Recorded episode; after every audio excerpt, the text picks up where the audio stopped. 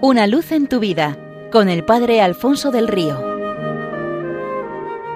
Un cordial saludo para todos los oyentes de Radio María desde el Seminario Diocesano de Getafe.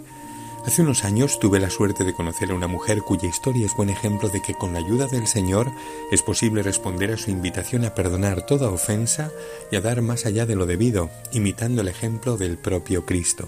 Nuestra protagonista de hoy es una mujer real que era madre de cuatro niños en el momento en que pasó por la experiencia dolorosa que os cuento. Cierto día recibió un telegrama desde Ciudad de México en el que su esposo, que estaba allí en viaje de negocios, le informaba de que daba por terminado su matrimonio la abandonaba y se marchaba a vivir con una mujer japonesa que había conociendo recientemente, dejándola con lo puesto. El cielo se le nubló de repente, mil preguntas le venían a la cabeza en estos instantes. ¿Por qué su marido había tomado aquella decisión cuando la relación entre ellos era buena y la familia marchaba viento en popa? ¿Qué había hecho mal? ¿Cómo sacaría adelante a sus hijos que todavía eran muy pequeños? En medio de la angustia se acordó de aquel venid a mí los que estáis cansados y agobiados y encontraréis vuestro descanso, y lo hizo tal cual, siguió el consejo al pie de la letra, confiando en el Señor y fortaleciéndose en la fe. Gracias al cielo, eso sí, no sin grandes dificultades, pudo sacar a sus hijos adelante y darles una buena educación. Transcurridos unos años, supo a través de un conocido que su marido se había ido a vivir a la isla de Okinawa con aquella mujer y que parecía llevar una vida feliz. Años más tarde tuvo noticia de la misma manera de que tenían tres hijos y poco después llegó a saber que él había enfermado gravemente y estaba postrado en cama. Aquel venid a mí que había sido su salvavidas en el momento de saber que su marido la abandonaba y la dejaba sin nada, tenía una segunda parte que decía, y aprended de mí que soy manso y humilde de corazón. Y así como la primera la serenó y la fortaleció, impulsándola a salir adelante, esta segunda la movió a escribir a aquella mujer para ofrecerse a cuidar de sus hijos y que así ella pudiera prestar toda su atención a su esposo. Es más, se ofrecía a costear los gastos del viaje y a encargarse de cuanto supusiera la estancia y la escolarización de los niños.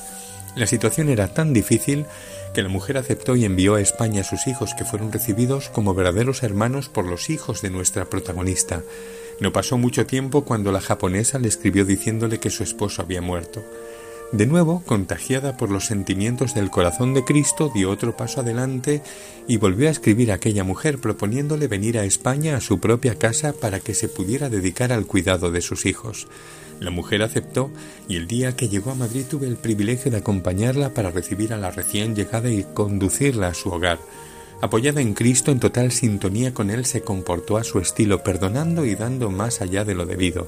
El camino evangélico nos es posible transitarlo cuando nos dejamos llevar por el Señor, y lejos de parecernos hecho de exigencias imposibles de vivir, nos damos cuenta de que con Él podemos recorrerlo y que además coincide con los anhelos más profundos de nuestro corazón, porque estamos hechos para amar, perdonar y darnos de esta manera del beato Federico Ozanan, profesor universitario, escritor político y promotor de instituciones de laicos al servicio de los pobres, se cuenta que en cierta ocasión viajaba de noche en medio de una tremenda tempestad hacia la ciudad de Estrasburgo.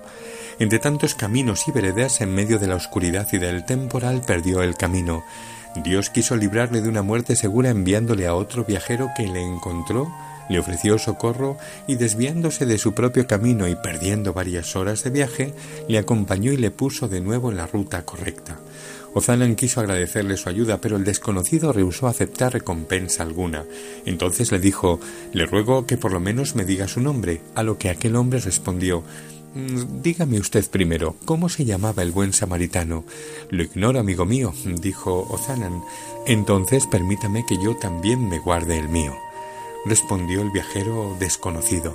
Ese mismo estilo es el que marcó toda la vida de este beato, un estilo que concretaba el ser perfectos como perfecto es vuestro Padre Celestial, en tener un corazón como el suyo, estando siempre dispuestos a dar el manto y acompañar la segunda milla, sin exigir ninguna contrapartida a cambio.